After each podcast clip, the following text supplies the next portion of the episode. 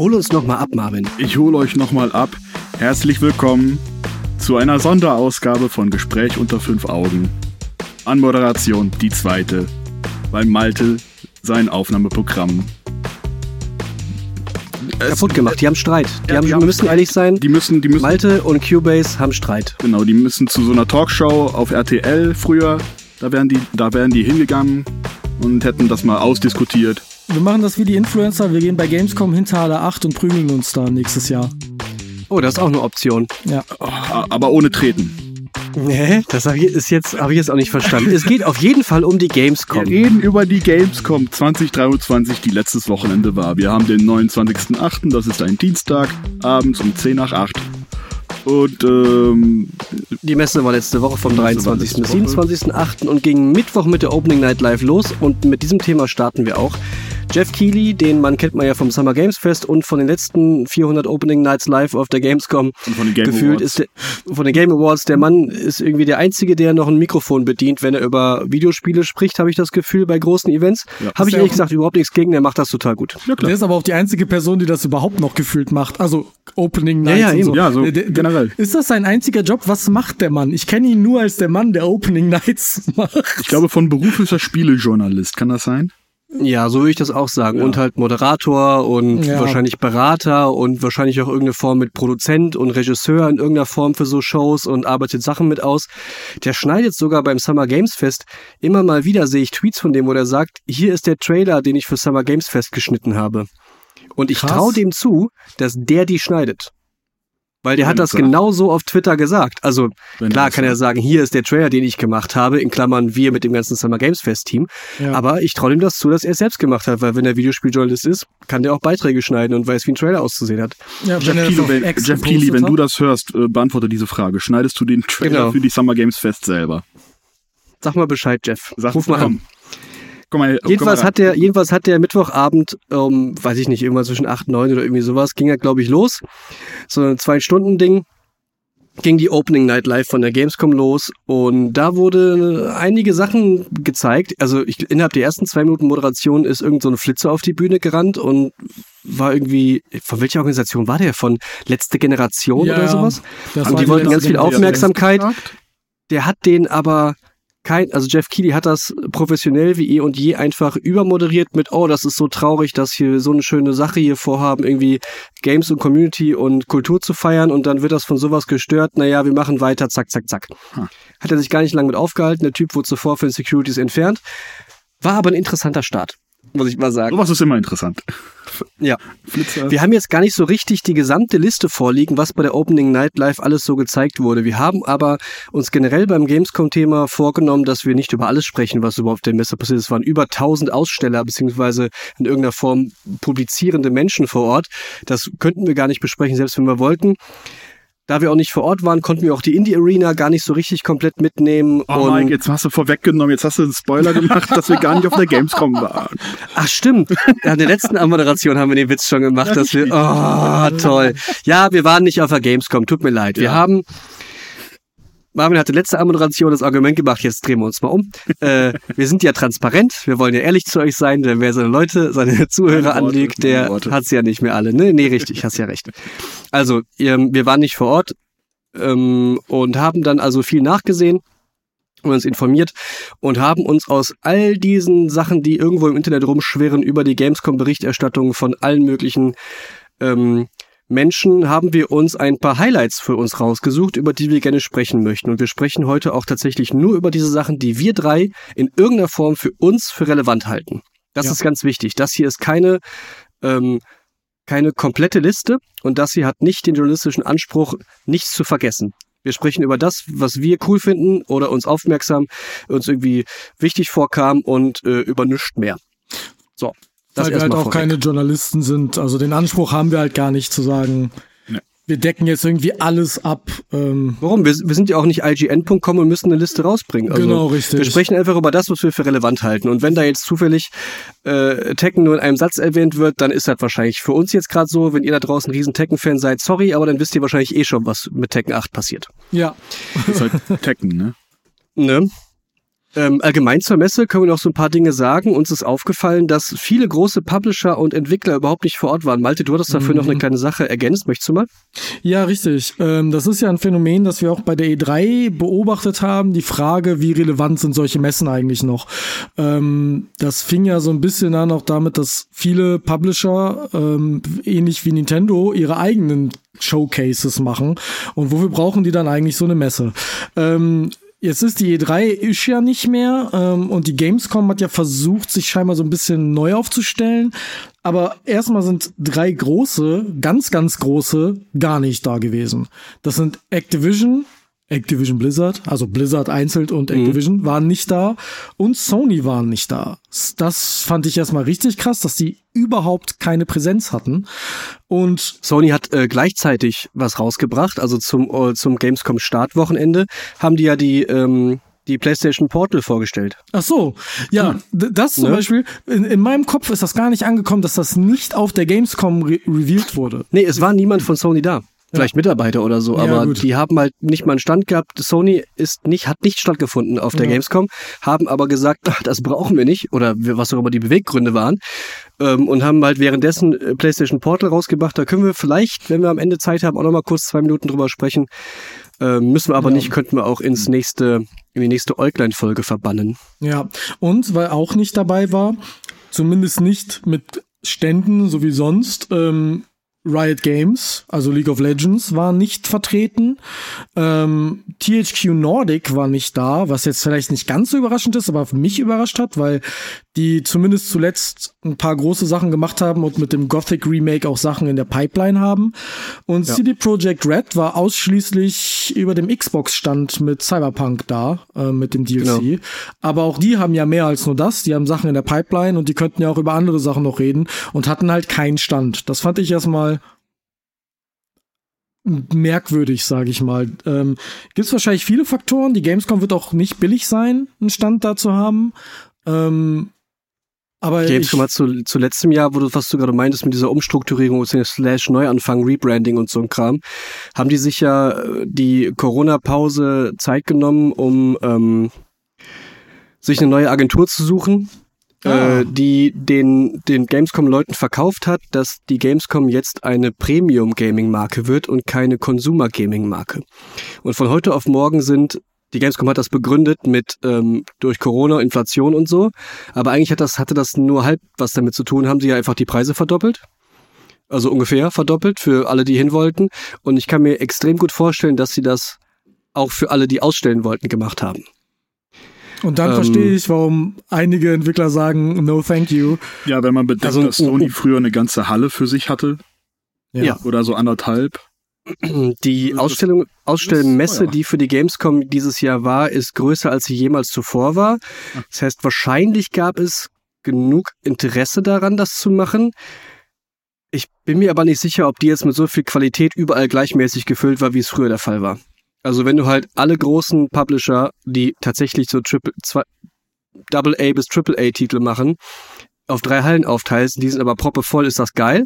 Wenn du jetzt auf fünf Hallen verteilst, weiß ich nicht, ob es dann die Be Messe besser macht, wenn einfach mehr Platz dazwischen ist. Weißt du, was ich meine? Das ist ja. jetzt, also für mich ist jetzt mehr Fläche zu benutzen kein Garant für, da ist, sind bessere Sachen oder mehr gute Sachen. Ja, und vor allem darf man nicht Keine vergessen, Ahnung. dass einige von den Sachen ja auch geile Shows gemacht haben. Also ich erinnere mhm. mich an meine erste Gamescom, da stand ich vor dem Riot Games Stand. Damals war Riot Games noch nicht ganz so groß, muss man fairerweise sagen. Ähm, aber das war halt geil. Die hatten eine Cosplay-Show, die hatten Five gegen Five live auf der Bühne. Da standen kontinuierlich so 200, 300 Leute vor. Ähm, ja. Blizzard genauso mit WoW-Sachen. Also da waren ja, ja, allein für World of Warcraft waren da irgendwie 20, 30 PCs reserviert in der Blizzard-Ecke. Mhm. Und ähm, das fällt halt einfach mal weg und das fand ich. Das hat, das hat EA auch so gemacht. Keine Ahnung, was die alles für Bühnenshow äh, sich ausgedacht haben, weil irgendwie gibt's zu Call of Duty ja nicht so super viel zu zeigen. Aber die haben auch Cosplay-Kram gemacht und haben die ganze Zeit rumgeschrien, Sachen geschmissen und einfach irgendwie Techno gespielt und so. Ubisoft ja. hat das ja auch gemacht. Die haben auch jahrelang eine Bühne gehabt und jetzt auch seit kurz vor Corona nicht mehr. Ähm, die wurde auch immer moderiert, da gab es immer DJs, wurden Sachen geschmissen und so, aber jetzt zur Gamescom Umstrukturierungsmaßnahmenliste gehört auch, es soll nicht mehr Zeug verschenkt und geschmissen werden, weil das ist ja hier kein Karneval. So. Und das ist eine der Auflagen, also eine der vielen, vielen Auflagen, die Aussteller auch bekommen haben. Ich habe dann relativ guten Kontakt zu, ähm, zu ein, zwei Menschen aus der Branche, die sagten, das hätte sie auch betroffen, was ihre Bühnenprogramm angeht und haben sich dann letzten Endes dazu entschieden, das einfach dann gar nicht mehr zu machen. Aber die Gamescom Ja. ist doch in Köln. Ja, ja, ja, das stimmt. Aber wenn du halt jetzt, wenn du halt jetzt Premium Gaming Event draufschreibst und nicht willst, dass einfach Leute T-Shirts und Lanyards ver, ähm, einfach in die Menge schmeißen, weil das soll ja nicht so albern werden, sondern es soll ernst genommen werden, dann weiß ich nicht genau, ob das so aufgeht. Was Äh, ist Keine denn- Ahnung. ja. Was Das, ist denn äh, an das kann, doch- kann doch jetzt sein. Albern. Also das, das Äh, Leute schreien die ganze Zeit und jubeln und haben die Hände hoch und machen, äh, ich, äh, ich und so. Keine Ahnung, wenn das irgendwer blöd findet, weil, ach, das ist aber hier ein äh, riesen Presseding und so.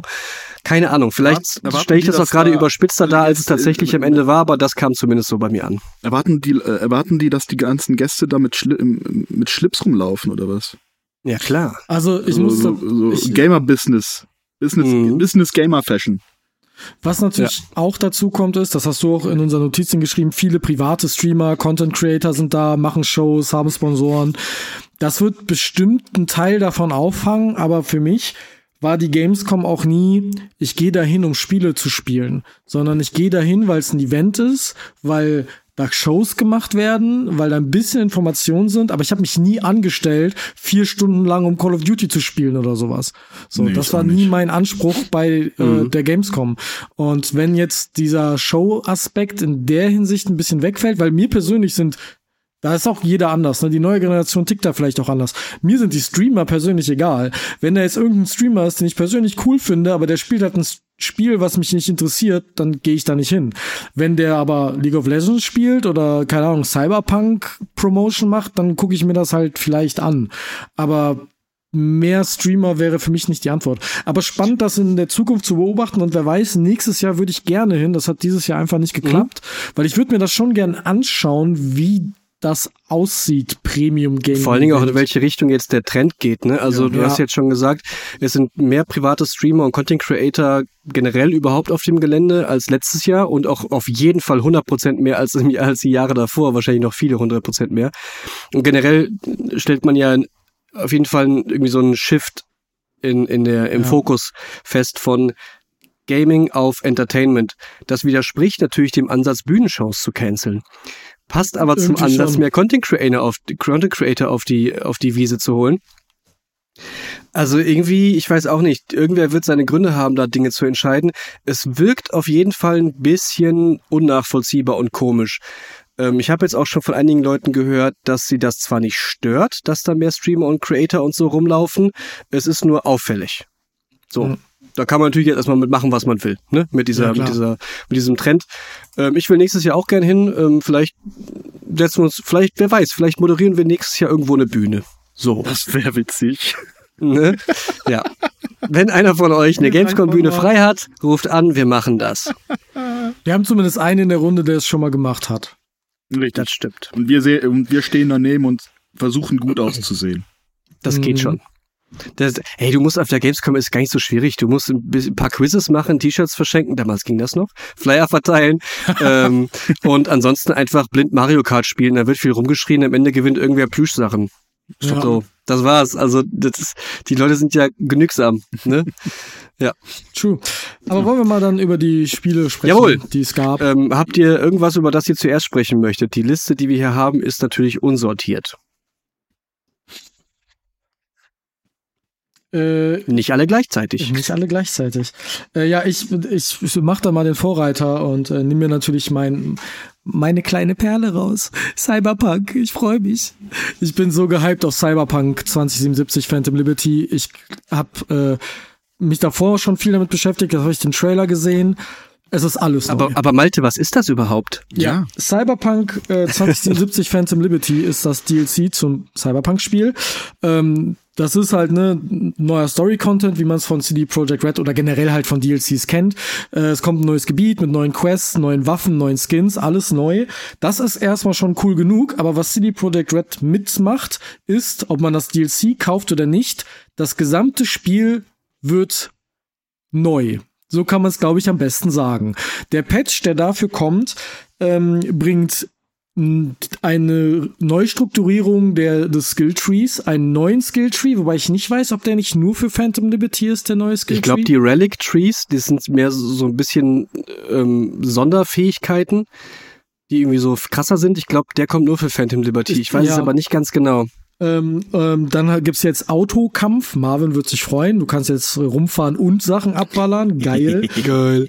Ähm, Nice. Und viele grundlegende Systeme wurden neu gemacht und optimiert. Polizei läuft jetzt besser. Das, also genau, das, gesamte Polizeisystem wurde irgendwie ähm, überholt. Die sagen Ja. immer den Begriff revamped oder überholt im Deutschen. Und das heißt nicht nur optimiert und angepasst und ein paar Bugs raus, sondern wir haben das mal neu geschrieben, weil das war Ja. Käse. Das- So. das war auch und das Käse. haben die, das war auch Käse. Und äh, auch das Autoverfolgungssystem war Käse.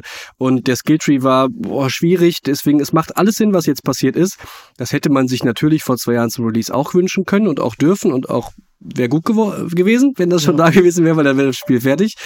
Ähm, sie tun aber was und bringen halt diese Anpassungen fürs ähm, Base-System, also für Cyberpunk 2077, ohne die Leute, die den DLC kaufen, auch als Patch raus. Das macht nur Sinn. Ansonsten gibt's richtig aufs Maul von den Fans. Ja, vor allem macht's ja auch, wenn ich dann das Hauptspiel durchspiele mit System A und dann auf System B umsteigen muss. Dann lässt sich ja gar nichts übertragen und so, Ja. keine Ahnung. Also ich weiß nicht genau, wie das mit Spielständen aussieht. Ich habe auf jeden Fall, als das angekündigt wurde, dass sie äh, Skill Trees und das generelle Spielsystem ähm, anpassen, habe ich gesagt, okay, stopp. Dann lasse ich es doch wieder liegen nach drei Stunden und fange dann mit dem Phantom Liberty Patch dann tatsächlich nochmal richtig an und Ja. dann kann ich mir auch richtig überlegen, wie ich neue Skillpunkte vergebe, ähm, wie ich das aufbaue und so. Ja, also irgendwie verschiebe ich das jetzt zum dritten Mal. Ich hoffe, das wird das letzte Mal sein, dass ich verschiebe.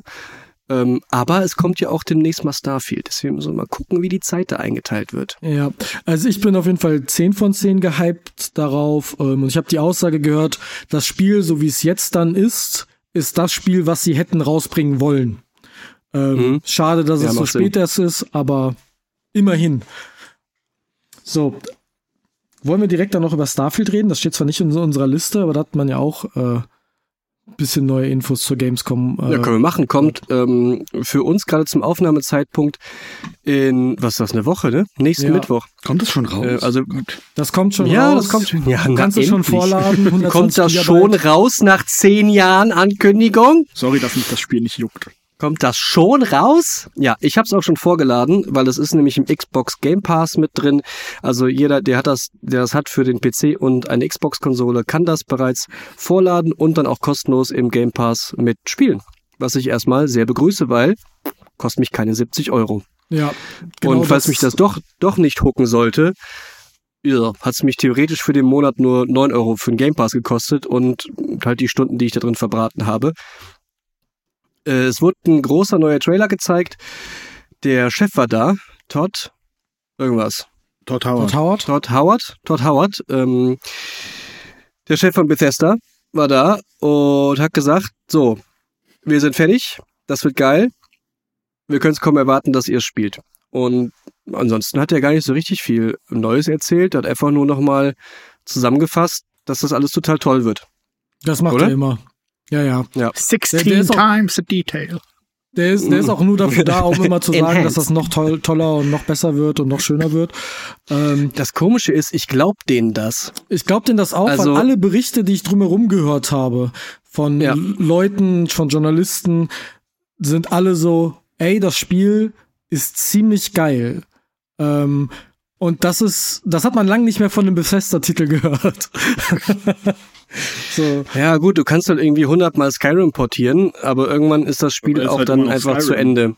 Ja, aber Ne? auch Ja. die letzten Fallouts und vor allem Redfall, ich, Hm. die waren ja nicht so. Ja, also Redfall Scary. existiert nicht und Fallout, was war das, 76? Ja, Äh, war auch, äh, kam ja auch leider überhaupt nicht an. Hm. Also Bethesda braucht einen Win und ich habe das Gefühl, das ist der nächste Win.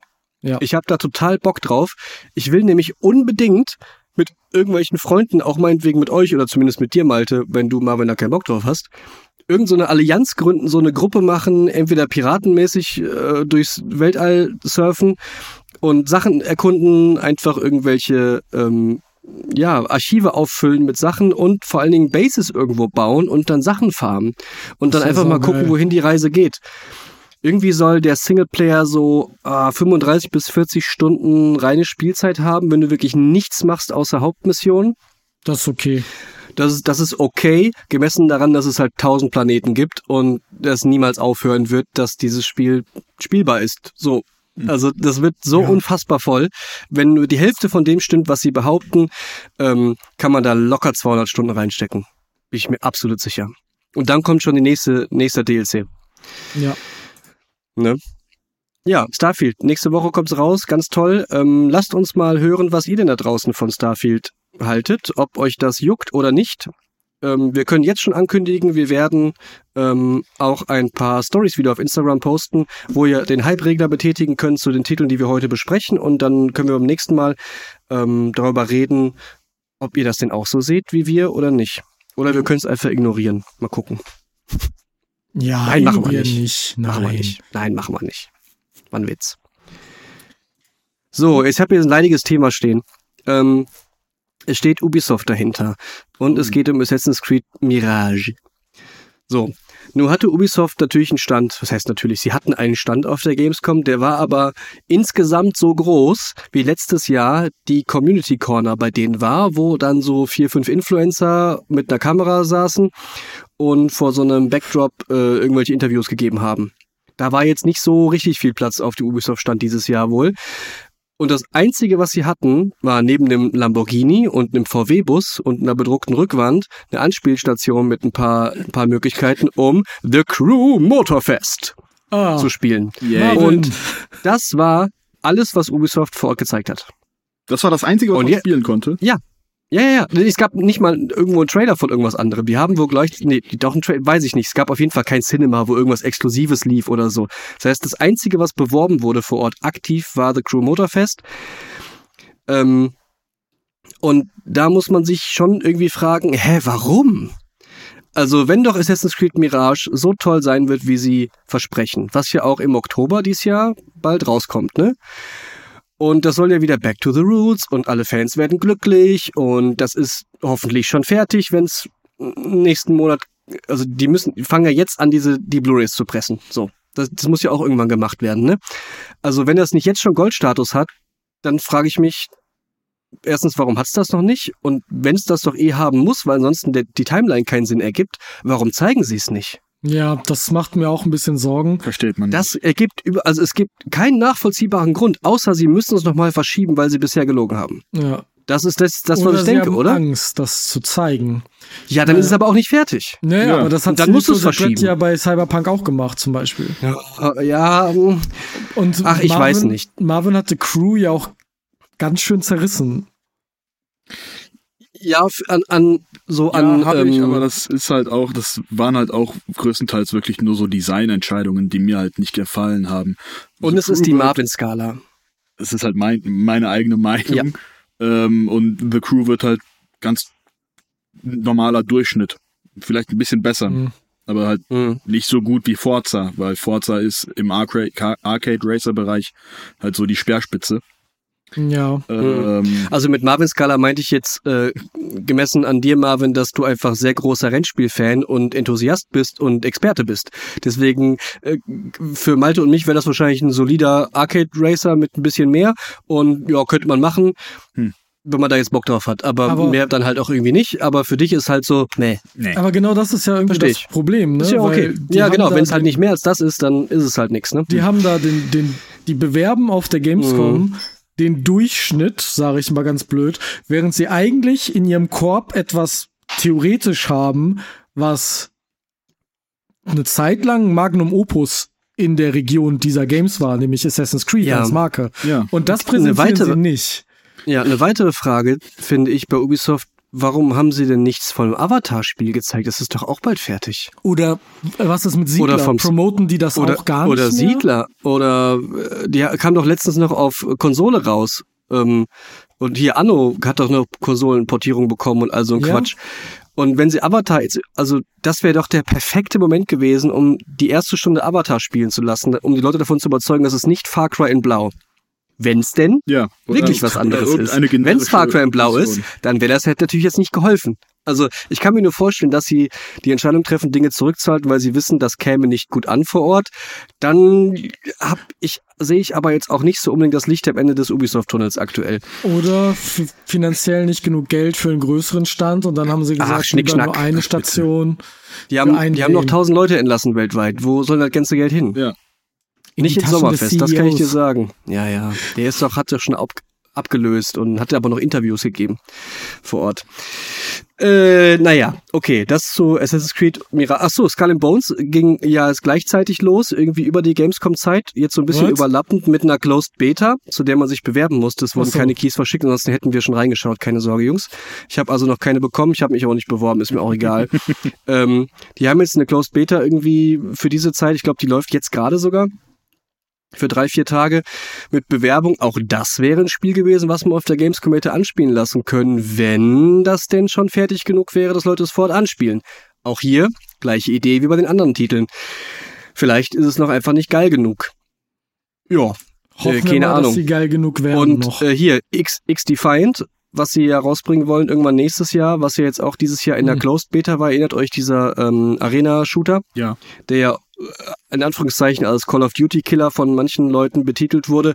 Auch dazu nichts. Also eigentlich ist genug im Köcher, wenn die Sachen denn tatsächlich schon abschlussbereit wären. So kann man das, glaube ich, sagen. Also Spannend. ähm, keine Überraschung, nur eine Enttäuschung. Hm. Tada! Viele Pfeile im Köcher, aber die Sehne ist nicht gespannt. Ja, das ist gut. Eine gute Metaphor. Dann kommen wir doch lieber was äh, zu was zu was äh, Gutem, was hoffentlich Gutem, und zwar Black Myth Wukong. Jawohl. So, Das, Mike, möchte was sagen. ja. Game Science macht das Spiel, ne? Und ich habe den Namen noch nie gehört. Ich Wisst ihr, nicht. was die vorher gemacht haben? Keine Habe ich Ahnung. jetzt nicht geschaut, nein. Ja, also so riesig kann's nicht sein, außer wieder irgendein so Japano-Quatsch und irgendwer schreibt uns in die Kommentare wieder, äh, wie konntet ihr das nicht wissen? Tut mir leid. Ähm, das wird auf jeden Fall ein Souls-like. Und spielt mit der Idee von diesem Affenkönig aus einer alten chinesischen Sage. Ich weiß auch Irgendwie nicht. sowas. Äh, Journey glaube, to the West heißt das, Ja. heißt das Buch. Mhm. Und da geht es um Sun Wukong, der ähm, auf verschiedene Weisen insgesamt achtmal unsterblich ist. Und das meine ich tatsächlich so, er ist auf acht verschiedene Arten und Weisen unsterblich. und äh, nur Buddha äh, kann ihn noch, äh, steht über ihm quasi und kann ihn zurückhalten, zumindest in der Originalgeschichte. Ähm, Son Goku basiert auf Sun Wukong. Ähm, zum Beispiel tatsächlich? so ein bisschen. Oh, cool. Ja, der, der ist davon inspiriert, designtechnisch und so. Ähm, Ja, weil ein mit, Affe dem, ist. mit dem Stab, mit dem Affenschwanz und so weiter. Oh, das ergibt total Sinn. Ja, ähm, ich habe das Spiel gesehen und dachte mir, das wird das nächste große Ding im Souls-like. Das sieht so Gut, gut möglich. clean aus. Gut Das möglich. sieht so schön aus. Das ist, also optisch ist das eine Wucht. Ja, das Ja. sieht wirklich, das sieht wirklich genial aus. Ich habe Gameplay-Szenen gesehen, wo die, äh, der im Schnee oder in so einer, in so einem Teich, sage ich mal, kämpft und das, der Schnee und das Wasser, die reagieren halt physikalisch korrekt auf seine Bewegungen. Das sieht halt wirklich extrem gut aus und das Gameplay sieht auch unglaublich äh, smooth aus, mit tollen Animationen. Das wurde ja vor ein paar Jahren schon äh, angekündigt oder, äh, sage ich mal, vorgestellt Ja. mit dem Mhm. Trailer, der hat mich da schon von den Socken gehauen, wie das aussieht und von dem Gameplay her. Ähm, wird das Open World Uh, oder wird das Open Das kann ich dir gar nicht sagen. Also Open World würde mich sehr wundern, Ja, mich auch. weil das ja, ist ja schon sehr ambitioniert in dem Genre und das hat Elden Ring ja gerade erst ähm, Eben. neu definiert, wie das geht. Ja. Ähm, das wäre ja absolutes Todesargument Mhm. für Elden Ring, wenn denn die Gameplay-Mechaniken genauso sind Ja. oder gleich gut sind, sagen wir es mal so. ich kann mir aber schon vorstellen, dass das als direkter Konkurrenz geht. Ja, es ist halt ein Souls. Aber wenn's Open Schlauch ist, dann nicht. richtig.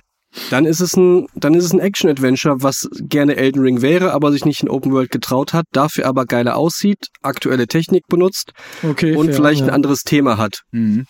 Keine Ahnung, dann ist es nur so 66 Prozent überlappende Konkurrenz. Ich weiß nicht, ob ich es mir angucke. Ich muss erst rausfinden, ob es Schwierigkeitsgrade gibt oder nicht. Ich Ja, glaube, für Marvin das wird das was werden. Ich glaube, ich werde mir das anschauen. Äh, interessiert mich auch mehr als das andere Souls-like, was ja auch gerade auf der Gamescom war. Hier dieses Lords of the Fallen, was ein Mhm. Remake, Reboot von The Ja, Lords of ja, the. Fallen äh, war, Sehr was ja verwirrend. Ja, The Lords of the Fallen kam halt damals raus, als Dark Souls so groß wurde und Souls-like so Mhm. groß wurde und jeder wollte ein Souls-like machen. Und dann haben die halt eins gemacht. Und das war halt nicht Soll so. auch nicht scheiße gewesen sein. Ja, das war halt sehr langsam und sehr träge. Ich habe Gameplay gesehen und da hast du wirklich vier Sekunden für einen Angriff gebraucht. Das ist ja genau Cage. das, was man von den Souls-like möchte. Ja, träges, langsames, schweres, Fat Roll. Fat Ja. Roll. Ja, okay. Also ich mag die Idee mit dem mit dem Affenkönig und ich der kann sich auch irgendwie verwandeln Ja, oder der kann sowas sich auch in zwischendurch. verschiedene Formen verwandeln. Und das finde ich irgendwie spannend. Ja. Irgendwie Ansonsten in einer mal gucken. Monsterform oder so und mit dem Stab hat er ja Mhm. auch verschiedene Angriffstechniken, dass er den irgendwie ausfahren kann oder mit- damit, keine Ahnung, den als, keine Ahnung, irgendwas benutzen kann, so, also verschiedene Angriffsarten, sage ich mal. Und im allerersten Trailer, den ich gesehen hatte, konnte er sich auch in äh, eine Hummel verwandeln und dann unbemerkt an Gegnern vorbeifliegen. Ich weiß nicht, ob das noch In eine ist. Hummel? Ja, eine Hummel, so ein kleines Feder, Fliegevieh. Äh, Irgendein Ach so. Insekt, eine Hummel, eine Biene, Okay. eine Wespe oder so. Ähm, und damit konnte er dann so Bestimmt ein Glühwürmchen oder sowas. stealthy an, an den Ge Gegnern vorbeifliegen, ohne, ohne in äh, einen Kampf zu geraten. Das war aber auch im allerersten Trailer, Ja, gut. den ich damals gesehen hatte. Äh, wir warten mal ab. Jo, würd Ich habe ihn noch stehen. Malte, das wäre was für dich. Warhammer 40k Space Marines 2. Ja. So, das Thema ist natürlich voll deins. Ich weiß nicht, ob das Genre was für dich ist. Das ist nämlich so ein Gears of War mäßiger Third Person über die Schulter. Äh, Hordenshooter. baller, baller. Ich- Baller, baller, baller, alles explodiert. Ich habe den ersten Teil gespielt. Ähm, das ist das Spiel Gameplay-technisch nicht ganz meins, das stimmt schon. Ähm, Story-mäßig aber schon. Also äh, Warhammer 40k, Space Marines kloppen sich mit großen Monstern. Finde ich erstmal ganz cool. Ähm, was an dem Spiel interessant ist, das wurde kurz gezeigt und dann wurde der Trailer aber wohl oder das wieder offline genommen. Ich habe es nicht ganz genau verfolgt, dass es PvP geben wird. Ähm, Hm. Was das Spiel für mich aber weniger interessant macht, weil ich kein Interesse an PvP habe. Ähm, ich habe Interesse an Koop rumgeballern. Ja. Ich habe Ja, ja, Bock, das soll es ja auf jeden Fall werden. genau. Ich habe Bock, ne, so wie du äh, eine Base aufzubauen, habe ich Bock äh, Schulter an Schulter mit euch zu stehen, Mhm. mit einem riesigen Bolter in der Hand und riesige Tyranniden platt zu ballern. Das, das Ja. wird bestimmt Ich habe weder spaßig. Bolter noch Tyranniden verstanden, aber ich denke mal, das eine war eine Waffe und das andere Gegner. Ich weiß auch nicht, was er Korrekt. meint. Ja, äh, die Demo war, kam wohl gut an bei den Leuten. Es war wohl ein bisschen kurz und ein bisschen leicht. Sagt zumindest die Game 2 Redaktion in ihrem Videobeitrag dazu. Das müssen wir jetzt erstmal so glauben, weil noch haben wir es natürlich nicht testen können. Ähm, sah aber technisch sehr, sehr ambitioniert und sehr gut aus. Also das Ja. wirkte wie, als wäre das echt Current Gen mal ähm, auf 9,5 gedreht, was so geht. Das sah echt extrem gut aus. Deswegen habe ich mir das gemerkt, weil ansonsten hätte mich das überhaupt nicht gejuckt. Es gibt genug ähm, Horden-Koop-Ballerspiele, die so mittelmäßig sind. Da das aber so gut aussah, habe ich gedacht, boah, das wäre richtig geil, wenn Gears of War 1 damals so ausgesehen hätte. Ja. Hat's Das, für uns ja auch irgendwie, aber so hat sich's angefühlt. Weißt du, das ist ja immer dieses Nostalgie-Grafik-Dings so, ne? Ja. Also ich bin auf jeden Fall da ähm, gespannt drauf, wie das wird. Ähm, ich bin, das Ganze ist ja auch für mich deswegen relevant, weil die Story Kanon ist und ich spiele ja das Tabletop-Spiel ähm, und wie die Story sich da weiterentwickelt, ist immer spannend zu sehen und äh, da habe ich mega Bock drauf. Mein Highlight für dieses Jahr, wenn es nicht Starfield wird, wird höchstwahrscheinlich Alan Wake 2. Remedy hat das gebaut und die können ja Atmosphäre und die können auch Storytelling. Epic bringt's raus am 27.10. Zu Alan Wake 2 gab's natürlich schon einige Informationen. Wir haben jetzt irgendwie schon zwei, drei Trailer gesehen. Äh, auch beim Summer Games Fest wurde das ja angekündigt mit dem ersten Trailer inklusive Gameplay-Szenen und sowas. Yes. Ähm, es gab jetzt eine Demo für die Presse zu spielen und alle Stimmen, die ich so gehört und gelesen habe, sagen, das ist sehr, sehr gut. Die sagen, es sind so wenige Bugs da drin und das ist schon so poliert und fertig, das wäre beeindruckend für die Tendenz, die aktuell normalerweise Entwicklerstudios zu so einem Zeitpunkt fertiggestellte Sachen haben. Das ja eher schlechter ist. So. Und was der zweite große Punkt ist, den ich total spannend finde, von dem wusste man vorher noch nichts. Wir wussten ja jetzt schon irgendwie, es gibt diese zwei spielbaren Charaktere, also Alan Wake, diesen Autoren. Das ist alles hier so Horror-Thriller, Storymäßig und der ist irgendwo stecken geblieben, haben wir jetzt rausgefunden. Irgendwie in seinem Kopf so ein bisschen Inception-Lingo-mäßig oder sowas, keine Ahnung. Ja. Und er ist, er ist wohl irgendwie gefangen in einer Albtraumvariante von New York. Das ist erstmal geil, weil das gibt uns schon mal das Setting vor. Und wir kennen natürlich jetzt irgendwie schon so Armageddon New York und wir kennen Zombie New York und die sehen ja alle gleich aus, die Städte dann. Aber so Albtraum New York finde ich irgendwie spannend. Ja, ja ist doch so, ne? Ist ja, New York ja nicht kann man so, viel machen hat schon und was. wir sehen eigentlich ja, ist ja San Francisco. LA, die, die große amerikanische Stadt, ne? Ja. Voller Ranken. Das haben wir jetzt nur schon ein paar Mal gesehen, deswegen freue ich mich auf eine Albtraum-Variante. Und die zweite spielbare Person ist nicht Alan Wake, sondern die FBI-Agentin Saga Anderson, die wir ab einem gewissen Zeitpunkt im Spiel auch spielen können, und zwar hin und her wechselbar. Und sie ist quasi diejenige, die von außen seine Geschichte beobachtet, slash das versucht aufzuklären in ihrem Job und uns dadurch ein bisschen die Perspektive des Neuen erklärt. Hm. Weil du Das musst jetzt kein. Veteran von Alan Wake sein, um, also du musst nicht Alan Wake 1 gespielt haben per se, um Alan Wake 2 starten zu können. Das ist erstmal sehr clever von denen reingeschrieben, weil sie quasi jetzt durch sie eine externe Sicht haben, die uns in ihrer, in ihrem Spiel dann erklärt, worum es eigentlich geht. Was gut ist, weil Alan Wake halt schon so alt ist. Er ist halt tausend Jahre alt Ja. und die mussten das in irgendeiner Form erklären. Aber wenn du halt dauernd irgendwelche Cutscenes mit, übrigens, das war so, oder er erklärt es sich selbst, innerer Monolog, bäh, alles blöd. Du musst das spielbar machen, Show, don't tell. Und das haben sie irgendwie, bis jetzt zumindest, ist die Chance äh, recht groß, dass sie es gut gelöst haben. ja. Hm. Und Hab ich- jetzt Ja. gibt's noch zwei weitere Dinge, die irgendwie total geil sind. Erstmal wird die Story mit Real-Life-Clips, also mit, mit echten Schauspielern gedrehten Filmschnipseln, die gut aussehen, gespickt sein und weitererklärt werden. Das heißt, immer mal wieder, ähm, wenn es die Geschichte verlangt in irgendeiner Form, ich weiß nicht genau, wann das jetzt eingesetzt wird, wie die Mechanik da ist, aber in irgendeiner Form wird es mit diesen Albträumen und Lösungen und Realität und Nicht-Realität irgendwie zusammenhängen, dass wir zwischendurch echt gefilmte echt gefilmtes Material sehen mit einem Schauspieler, der so aussieht wie Alan Wake aus dem Spiel und das soll uns irgendwie die Geschichte weitererzählen und Storytelling-mäßig helfen. Finde ich total spannend. Finde ich auch sehr Gab es nämlich in der in der Größenordnung, glaube ich, von dem Spiel hat sich das noch keins getraut. Es gibt viele Indie-Spiele, die das so machen, auch irgendwie so Playable Movies und so, die gibt's ja auch, die gibt's ja schon seit 100 Jahren, Äh, aber irgendwie ist das halt so ein totgedachtes Genre, weil das bezahlt ja keiner, das ist ja ne, drei Entscheidungen und am Ende landest du immer beim selben finalen Clip.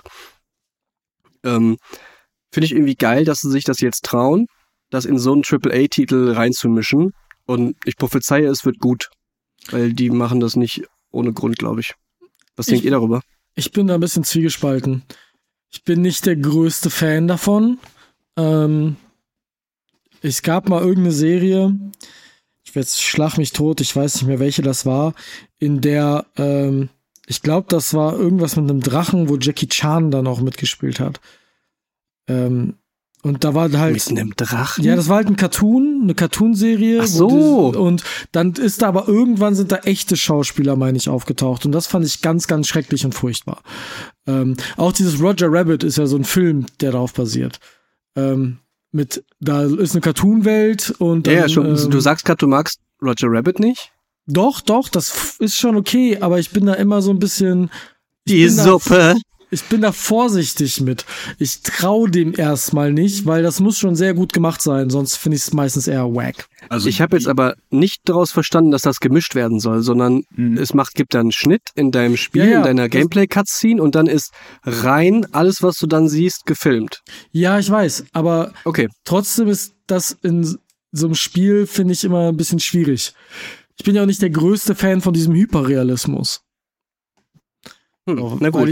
Marvin, was denkst du? Du bist ja auch eher Filmtyp. Ja, äh, also die Clips, die ich gesehen habe, die sahen schon sehr professionell und sehr hochwertig aus. Also es sieht jetzt nicht aus wie so ein äh, Full-Motion-Videospiel aus, den- aus den 90ern. So ein altes Ja. Point-and-Click-Spiel, wo die halt die Bewegungen von Schauspielern gefilmt haben und die dann halt so verpixelt in das Spiel integriert haben. So sieht das nicht aus, sondern ich glaube, das sind irgendwie Szenen, wie Alan Wake in einer Talkshow sitzt oder so. Also er sitzt irgendwie, Mhm. habe ich jetzt so Stimmt. ein bisschen äh, im Kopf. Und das sieht eigentlich ganz gut aus. ich bin jetzt auch ein bisschen gespannter auf das Spiel, auch weil ich jetzt so ein bisschen Gameplay gesehen habe und äh, Mhm. dass er halt dann ja auch in seiner Albtraumwelt äh, seine Geschichte quasi umschreiben kann, um an Hindernissen Mhm. vorbeizukommen. Also das finde ich Ja. super interessant, wie das, wie das funktioniert. Und äh, dass man das dann vielleicht zu zweit spielt, weil Horror ist ja nicht so mein Ding. Ja, du Mhm. brauchst jemanden, der dir die Händchen Ja, hält. ich, ich brauche jemanden, den ich, den ich fest umarmen kann, wenn mir was zu. Ich kann das auch ganz schlecht das- einschätzen. Also ich habe, ich erwähne das ja immer wieder, um ein bisschen anzugeben. Was so, eigentlich bin ich ja voll der Horrorspielschisser, ne? Aber Dead Space 1 habe ich irgendwie zehnmal durchgespielt, also auf allen Schwierigkeitsgraden, bis es mir, mir überhaupt keine Emotion mehr ausgelockt hat, ne? Ähm, das war aber dann mehr so ein Auswendiglernen. Aber Dead Space ist so geil, aber ich habe das auch nur geschafft, weil mein bester Freund neben mir saß und wir das halt von einer Woche durchgeballert hatten, hundertmal.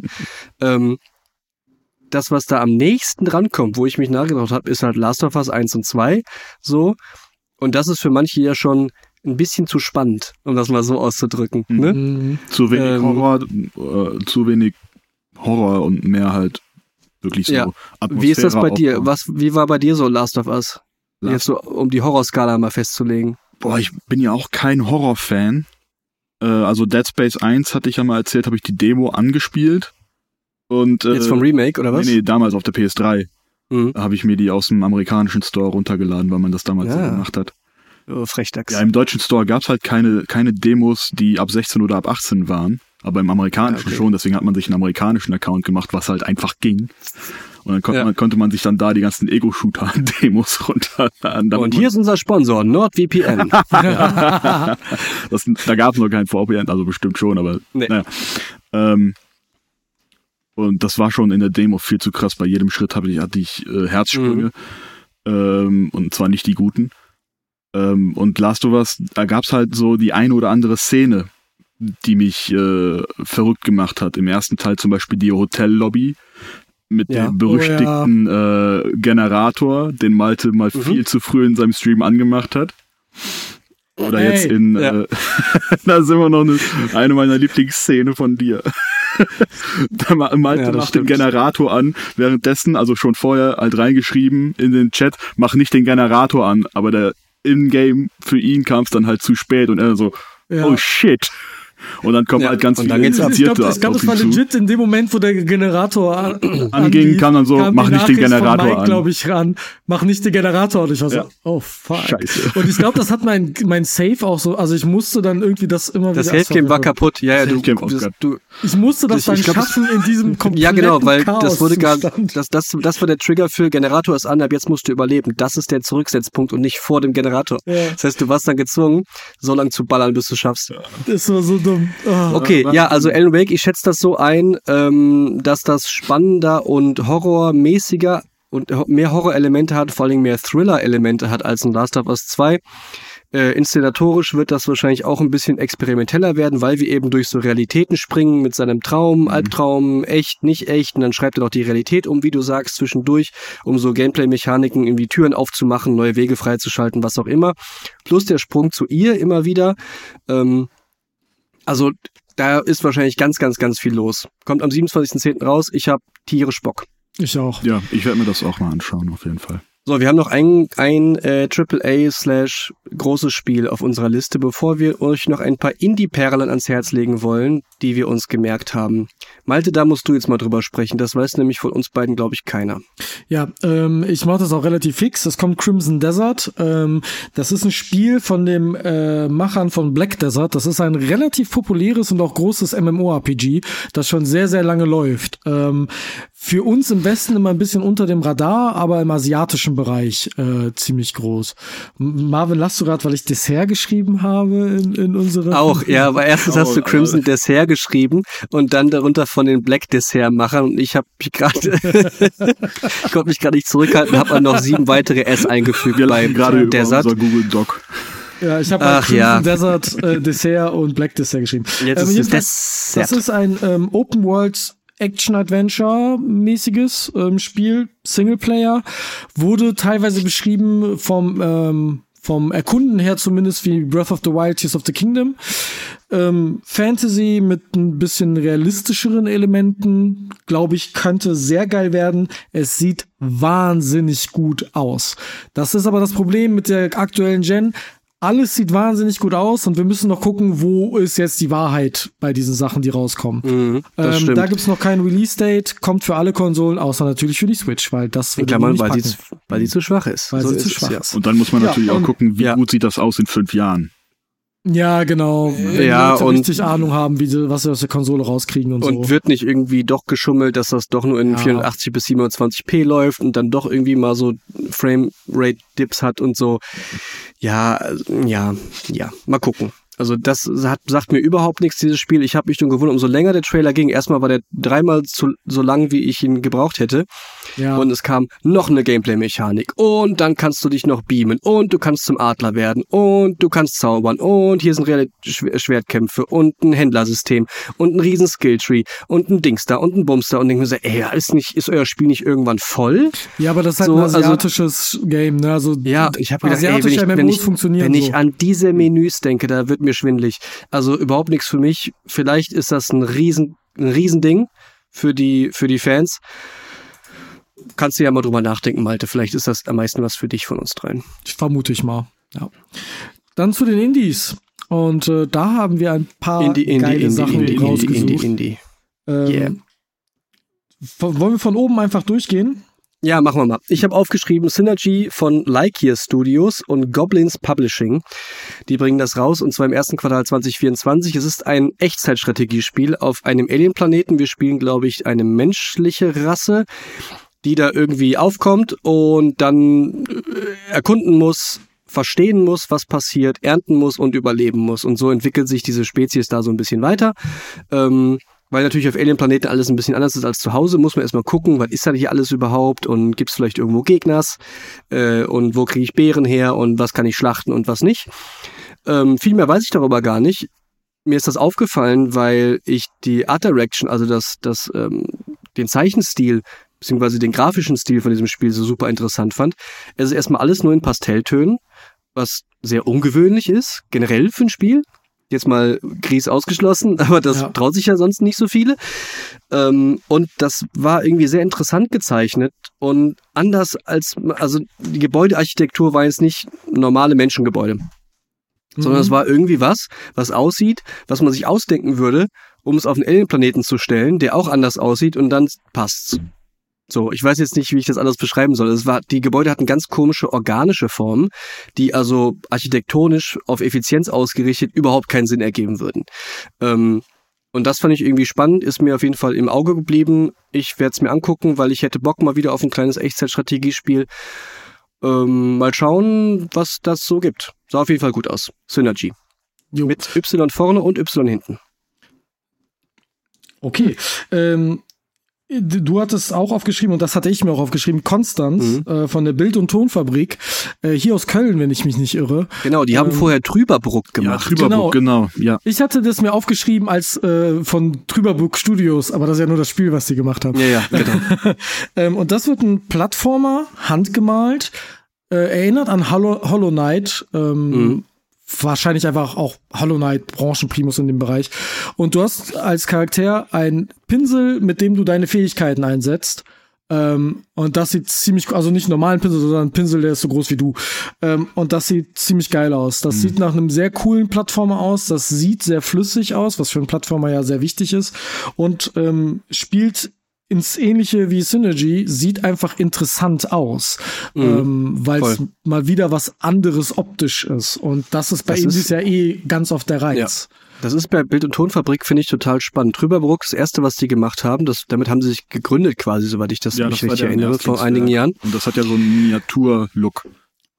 Also wie so ja, es hat einen Miniatur-Look, weil die halt Miniaturen gebaut haben. Richtig, die haben ja. Genau, die haben halt kleine Räume gebaut und da Figuren reingesetzt und die dann fotografiert und 3D gescannt und daraus dann so zweieinhalb D Parallax-mäßige Click-and-Point-Adventure Scroll-Welten gemacht. Mhm. So, das waren ganz viele Buzzwords. Ihr könnt da selbst googeln, was das für euch heißt, ähm, um rauszufinden, was wir mit dem Look meinen. Das ist auf jeden Fall einzigartig gewesen und es war super Schweine viel Arbeit. Äh, sieht aber fantastisch aus, weil es halt echt ist und echtes Handwerk macht immer Eindruck. Deswegen bin ich extrem gespannt, wie die sich von Click-and-Point-Adventure mit so einem Artsy-Style jetzt zu einem Plattformer hin entwickeln wollen. Ja. Das ist ja sehr ambitioniert. Da kann man sehr viele Dinge falsch machen. Ähm, aber was klar ist, du sagst schon, ist handgemalt. Also alles in dem Spiel ist in irgendeiner Form ähm, äh, artsy-mäßig, weil es auf jeden Fall irgendein Künstler erstmal erschaffen muss. Es ist also nichts Generiertes oder sowas. Und die Chance, dass das sehr schön aussehen wird, ist ähm, bei 100 Prozent, weil die haben einfach extrem viel Stil und Geschmack, die Menschen, die das da machen. Und deswegen mache ich mir da ähm, designtechnisch überhaupt keine Sorgen. Vielleicht spielt sich wie, wie Arsch, dann wissen wir's. Dann Aber vielleicht spielt es sich aus. auch wie Hollow Knight und dann wär's cool. Und dann wär's Ja. super cool. Wenn wenn sich nur in Anführungszeichen so gut spielt wie ähm, äh, Will of the Wisp, ähm, Ja. hieß, dann ist Ori. das auch schon genau. Nur Ori. in Anführungszeichen. Ja, Nur, ja. ja, ja. Ja. Ori- Genre definierend besten- gut. Eins der besten Metroidvanias, die es gibt. Ja, ja. ja, wobei Hollow Knight wird oft halt über, also in, im Plattformer-Bereich, meine ich jetzt. Ja, das sind ja Plattformer alles, das sind ja alles Metroidvanias, ne? Ja, ähm, Hollow Knight ist für mich da über Ori zum Beispiel, deswegen habe ich das jetzt. Also, wenn es halt nicht die Stufe von Hollow Knight erreicht, ist das auch okay, Hm. ähm, weil es jetzt, ne, das wollte ich damit eigentlich Ja, sagen. klar. Habt ihr von dem nächsten was äh, gelesen? Gar nichts. Überhaupt nicht. Okay, dann mache ich das ganz schnell. Symphonia. Auch da ist wieder ein Y drin von Sunny Peak Studios und Head Up machen Publishing. Ähm, ist ein musikbasierter Plattformer. So, jetzt muss man kurz überlegen, was soll das denn, zu- was zur Hölle soll das denn heißen? Und es gibt auch keine Gegner. So. Du bist eine kleine Figur, die benutzt ihre Violine, um die Musik in Form eines Orchesters wieder zurück in die Welt zu bringen. So. Und die Musik wird visualisiert dargestellt und man kann sie natürlich hören. Und die Musik ist als Instrument eine große Mechanik in dem Spiel, um wahrscheinlich Türen zu öffnen, Sachen zu aktivieren, Schalter zu benutzen, Gebiete freizuschalten, was auch immer man dann irgendwie machen muss, um halt weiterzukommen in dem Mhm. Plattformer, wird wohl irgendwie durch Musik getrieben. Weil das ist die einzige Sache, die man mehr oder weniger so hat. Ist aber auch wohl alles, was man auch braucht.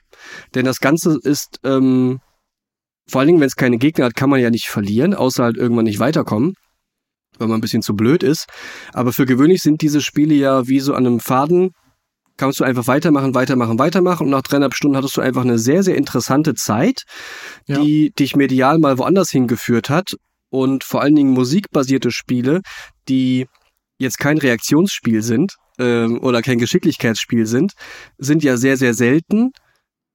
Ähm, ich finde das aber total cool, weil Musik nochmal in einem Videospiel, wenn das wirklich alles perfekt getimed ist, und das sind sie ja dann, diese Sachen, dann macht das mit dir nochmal irgendwie was anderes. Ja. Also ich habe da irgendwie ich. Bock drauf. Werde ich Müssen mir wir mal uns nochmal angucken, wenn es soweit ist. nichts von Ja. gehört. Vom nächsten Spiel habe ich aber was gehört auf unserer Liste.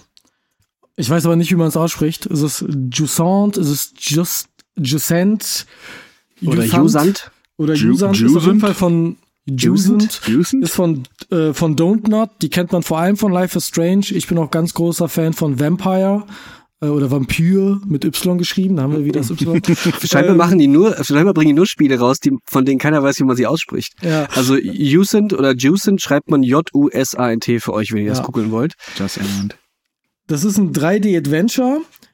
Ich habe jetzt nichts von Kampf gesehen. Es geht wohl nur ums Erkunden, ums Klettern und ähm, die Welt erkunden. Ähm, und das fand ich sehr, sehr, sehr spannend. Ähm, es gibt, du hast aufgeschrieben, keine Sprache, aber Cutscenes zum Erklären. Das bin ich Ja, auch sehr drauf also gespannt, weil ich habe mir das nicht alles angeschaut. Es gibt wohl gar keine Sprachausgabe, also weder für den Hauptcharakter, den man spielt, noch irgendwie von Mitspielenden. Vielleicht gibt's auch gar keine, keine Ahnung.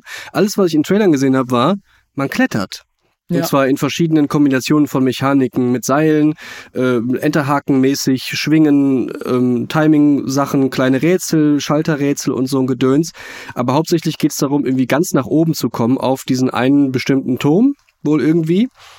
Ähm, weil da oben ist wohl eine Muschel und der Ozean ist weg. Und wenn man die Muschel hat, kommt der Ozean wieder und dann ist alles gerettet. Keine Ahnung. Das ist alles, was ich verstanden habe. Ist wahrscheinlich auch völlig egal. Ähm, sieht aber auch so aus, als könnte es einem einfach mal ein paar Stunden an einem Sonntag, ähm, das könnte halt aussehen, als wäre es nicht anstrengend. Ja. Und wenn man mal Bock auf was anderes zwischendurch hat, könnte das angenehm sein, wenn man den Bock darauf hat, die ganze Zeit zu klettern. Das ist wahrscheinlich drei Knöpfe in, abwechselnder Reihenfolge drücken und gedrückt halten und am Ende bist du oben. Also es klingt jetzt nicht super spannend. Aber, Mal gucken. hm, Keine aber wenn Ahnung. ich von Don't Not 1 gelernt habe, ist, dass deren Gameplay-Mechaniken meistens eher underwhelming sind, deren Story-Elemente aber ziemlich gut sind. Ähm, ich persönlich war nicht der größte Fan von Life is Strange, aber die meisten lieben das ja und vergöttern die Story fast schon. Vampire hatte eine sehr, sehr große, gute Story und Ja, aber Das dann ich frage ich mich wieder, warum nehmen sie denn Sprache? Also wahrscheinlich auch, ich sch- schätze jetzt unter Sprache meinen sie auch geschriebene Sprache.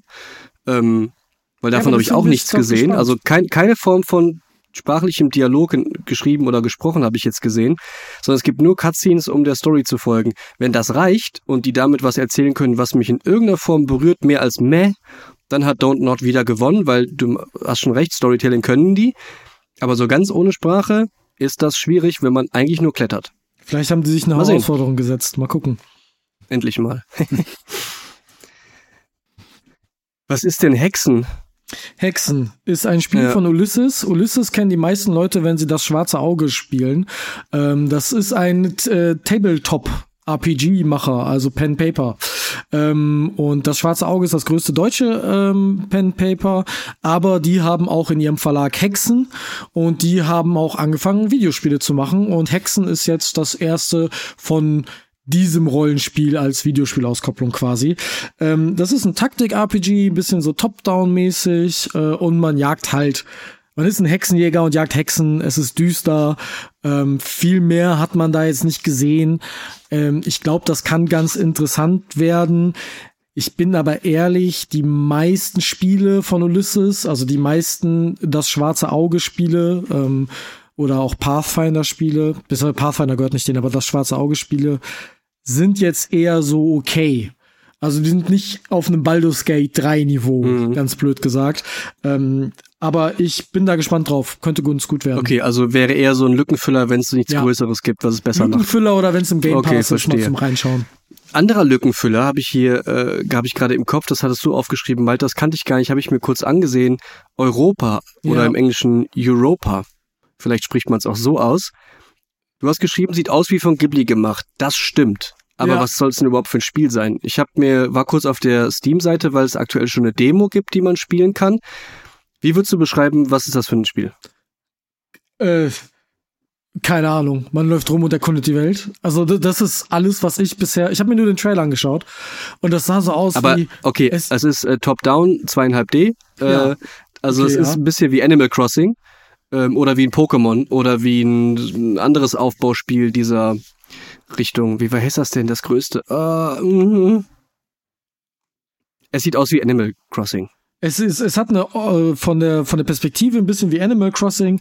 Ähm, es ist aber auf jeden Fall super schön, weil es eben Mhm. aussieht wie ein Ghibli-Anime und ähm, es, es, es scheint einfach nur zu sein, schau dich in der Welt um. Es ist wohl eine Geschichte ähm, des Erwachsenwerdens, habe ich in einem Newsartikel gelesen.